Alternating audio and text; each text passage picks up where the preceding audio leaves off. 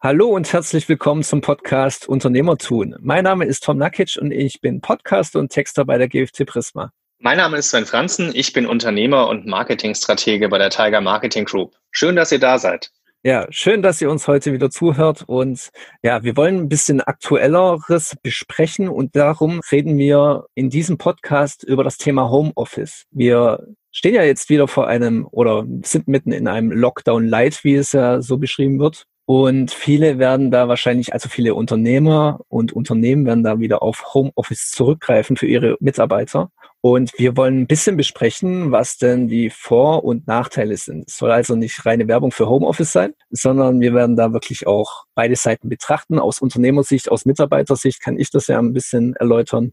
Und aus Unternehmersicht wird das der Sven sagen können. Und Sven, bei dir im Unternehmen ist das ja wahrscheinlich relativ dezentral geregelt. Du wirst wahrscheinlich das ganze Jahr Homeoffice für deine Mitarbeiter haben, aber du kannst dir mal selber erzählen, wie ist es denn bei dir?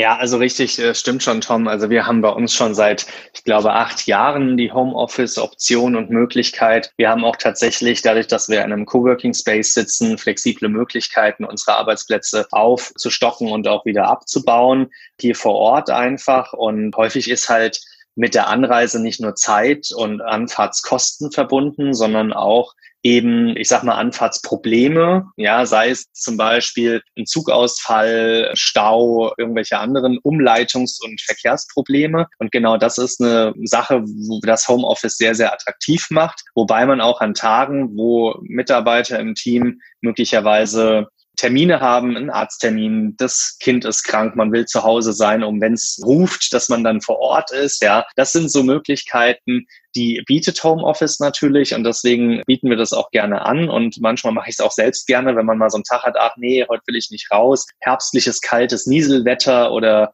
ähnliches, dann hat man dann natürlich die Möglichkeit, das zu machen.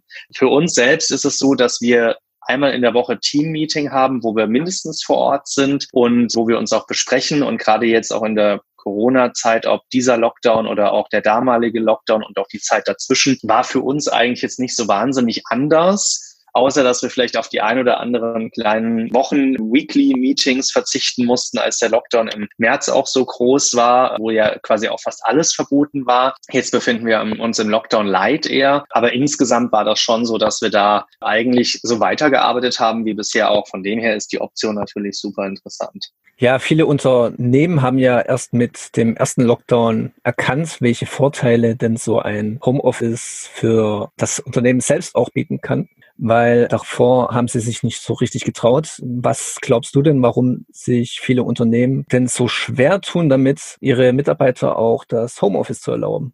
Also tatsächlich weiß ich auch nicht richtig, was dahinter steckt, weil wie gesagt, wir tun's ja. Ich kann nur mutmaßen. Also ich glaube, dass man immer noch sehr stark davon überzeugt ist, dass man im Homeoffice weniger produktiv arbeitet und der Mitarbeiter nicht so eingebunden im Team ist. Das ist erstmal so, glaube ich, die positivistische Variante. Dann, glaube ich, gibt es viele Unternehmen und auch Leistungs- und Produktionsbereiche, wo es gar nicht geht. Also stell dir mal den Gärtner vor, wie soll der denn Homeoffice machen? Der muss ja sozusagen im Garten des Kunden sein oder auf ja. der Gartenfläche, die mhm. er bewirtschaftet. Wenn der da so seine Blumentöpfchen im Homeoffice pflanzt, dann wird das wahrscheinlich in dem Gartenprojekt, wo er eigentlich eingesetzt wird, nicht viel Änderung tun. Also deswegen, glaube ich, ist das so eine Sache, die man natürlich ganz stark abgrenzen muss, wo Homeoffice Homeoffice einfach auch faktisch und physisch nicht möglich ist. Und das andere ist, glaube ich, auch die tatsächlich die Kontrolle und der Zugriff auf die Mitarbeiter. Da geht ja so gerne so diese Unkenrufe einher, ja, wer weiß, ob die wirklich so lange arbeiten. Ich habe letztens einen Artikel gelesen, dass Firmen bereits mit Privatdetektiven ihren Mitarbeitern hinterher spionieren. Das ist natürlich jetzt auch eine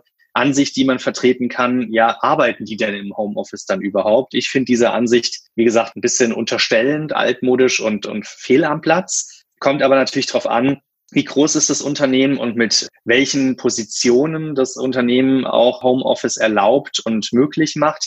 Ich glaube schon, dass es da eine Tendenz zu gibt, dass man hier nochmal die Waschmaschine macht, man geht nochmal kurz Kaffee trinken mit einer Freundin, dass man eine gewisse Ablenkung da hat. Ich glaube aber, dass die Produktivität in der Zeit, wo man Leistung bringt oder auch das Stückeln der Arbeitszeit in mehrere kleine Arbeitsstückchen, dass das sogar Produktivität erhöhen und dem Unternehmen was bringen kann. Wie gesagt, die Mutmaßungen sind das einmal fehlende Kontrolle, fehlende Einbindung ins Team, physische Nichtmöglichkeit, die Gründe sind, warum man es nicht erlaubt. Ich habe auch letztens mal in einem Ausschuss, wo wir uns getroffen haben mit anderen Unternehmern, schon drei, vier Monate her, gehört, dass man wohl auch Angst hat, die arbeitsrechtlichen Vorgaben für die Arbeitsplätze im Homeoffice nicht einzuhalten. Und der Arbeitgeber kann die ja tatsächlich nicht prüfen. Der kann ja nicht sagen, lass mich mal in deine Privatwohnung zu dir nach Hause, ich prüfe mal deinen Arbeitsplatz. Und ich bin mir auch ziemlich sicher, dass in der Situation wie jetzt viele Mitarbeiter vielleicht auch einfach so am Küchentisch mitarbeiten, weil sie vielleicht auch gar nicht den Platz in der Wohnung haben, ein eigenes Arbeitszimmer zu haben. Das ist ja dann auch schon eher ein Luxus.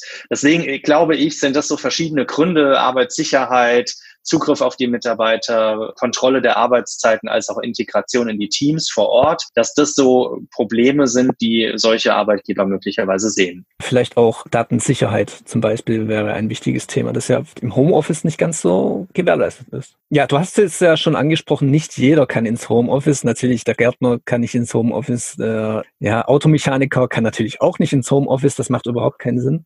Aber es gibt natürlich auch im Großraumbüro oder in Büros tatsächlich Leute, bei denen es weniger Sinn macht, ins Homeoffice zu gehen. Wie lassen sich denn solche ungleiche Behandlungen gut begründen und wie lassen sich denn mögliche Spannungen zwischen den Mitarbeitern selbst dann vermeiden? Ja, also ich glaube, wenn es physisch nicht geht, dann geht's einfach nicht. Ja, und dann glaube ich, ist es auch für die Mitarbeiter recht klar und dann muss man gar nicht Spannungen vermeiden oder muss das groß erklären. Ich glaube, das, das liegt einfach auf der Hand. Das ist einfach nicht möglich. Beste Beispiel, das war ja so ein, ich sag mal, so ein laufender Witz, der verschickt wurde auch während des Lockdowns und während dieser großen Homeoffice-Diskussionen in der Presse war ja, mein Nachbar ist Sprengmeister. Ich hoffe, dass er kein Homeoffice macht. Ja, also ich glaube, das ist so eine Thematik, die zeigt ganz klar, welche Berufe eben dafür geeignet sind, Homeoffice zu machen und welche nicht. Ich glaube auch, dass es in einem Team sehr stark zu begründen ist und man Spannungen vermeiden kann, indem man auch betrachtet, wie produktiv, effektiv, Effizienz oder effizient Mitarbeiter auch arbeiten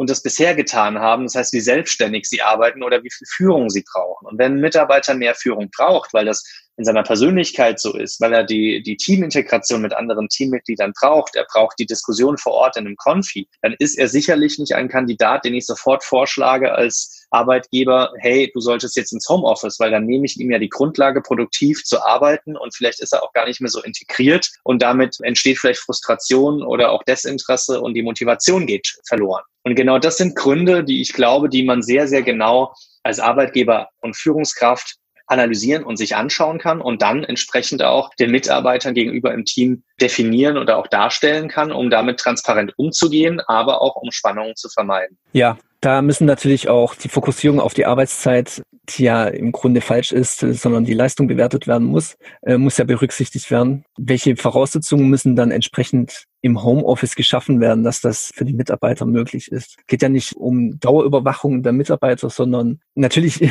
so Sachen wie stabile Internetverbindungen brauchen sie und natürlich sollten die Mitarbeiter auch selbst darauf achten, zu den regulären Arbeitszeiten am Arbeitsplatz zu sein, zu Hause, damit sie auch erreichbar sind. Aber welche Voraussetzungen müssen denn generell sonst noch geschaffen werden fürs Homeoffice? Also ich glaube, die Voraussetzungen kann das Unternehmen so in der Form gar nicht groß schaffen außer mit den Tools, die das Unternehmen mitgibt, also konkret die Werkzeuge, Laptop, VPN, Datenverschlüsselung, Tunnelsysteme, wo halt die Daten sicher übertragen werden. Das war auch der Aspekt mit Datensicherheit, den du vorhin angesprochen hast. Ich glaube auch, dass man die Mitarbeiter entsprechend schulen kann, auf was sie achten müssen, keine Dokumente mit nach Hause nehmen, die nicht auf dem Tisch liegen lassen, dass dann vielleicht zufällig das Kind das in den Schulranzen mit einpackt und dann ist ein internes, vertrauliches Dokument irgendwo in einer Schule und man weiß gar nicht mehr, wo es ist. Ja, also solche Dinge, glaube ich, sind vermeidbar durch Training, durch Schulungen, durch entsprechende Werkzeuge. Ich glaube aber, dass der Rest wirklich auch zu weiten Teilen dem Mitarbeiter selbst überlassen ist. Also bei uns ist es so, das ist den Mitarbeitern ihre Angelegenheit, wo sie im zu Hause sozusagen im Homeoffice arbeiten. Das ist freigestellt. Ich kenne Mitarbeiter, die bei mir im Team sind, die arbeiten gerne in einem Café, die trinken da einen Kaffee und arbeiten da, solange sie da jetzt keine Geheimnisse ausplaudern, vertrauliche Gespräche führen oder eventuell auch ihren Screen völlig offen lassen, und darauf sind sie eben geschult und trainiert, habe ich damit kein Problem. Es gibt wiederum andere, die fühlen sich an einem gewissen Ort in ihrer Wohnung am besten. Mir selbst geht es zum Beispiel so, wir haben ein Homeoffice zu Hause, da kann, habe ich auch einen Bildschirm, da habe ich eine Maus, da habe ich eine Tastatur, da habe ich alles quasi für meine Dockingstation, für meinen Laptop wie auch im Büro. Aber am liebsten arbeite ich tatsächlich wirklich im großen Wohnzimmer mit großen Glasflächen, wo wir einen großen Holztisch haben, weil ich mich da am wohlsten fühle und da am meisten Licht ist. Im Homeoffice ist nicht ganz so viel Licht und der Raum ist auch nicht so groß. Und wenn mir jetzt jemand sagen würde, du musst aber in deinem Homeoffice arbeiten, du musst an diesem Tisch und Stuhl sitzen, dann fände ich das persönlich schon einschränkend und nicht schön. Und ich glaube, so geht es auch Mitarbeitern. Das heißt, wir können als Arbeitgeber und Unternehmer gewisse Vorgaben und Trainings machen, gute Werkzeuge an die Hand geben, aber wo derjenige arbeiten möchte, sich am wohlsten fühlt und wie das am Ende auch ausgestaltet wird. Ich glaube, das muss der Mensch der er ja selbst ist, als Person und Charakter selbst entscheiden und für sich dann auch so definieren. Ja, tatsächlich habe ich auch im Impulse-Magazin habe ich gelesen als Empfehlung, dass beide Seiten damit einverstanden sein sollten. Das heißt nicht, dass der Chef jetzt einfach entscheiden könnte, hier Mitarbeiter XY, bitte gehen Sie ins Homeoffice und der muss sich dann einfach fügen, sondern beide Seiten müssen damit einverstanden sein, damit es auch wirklich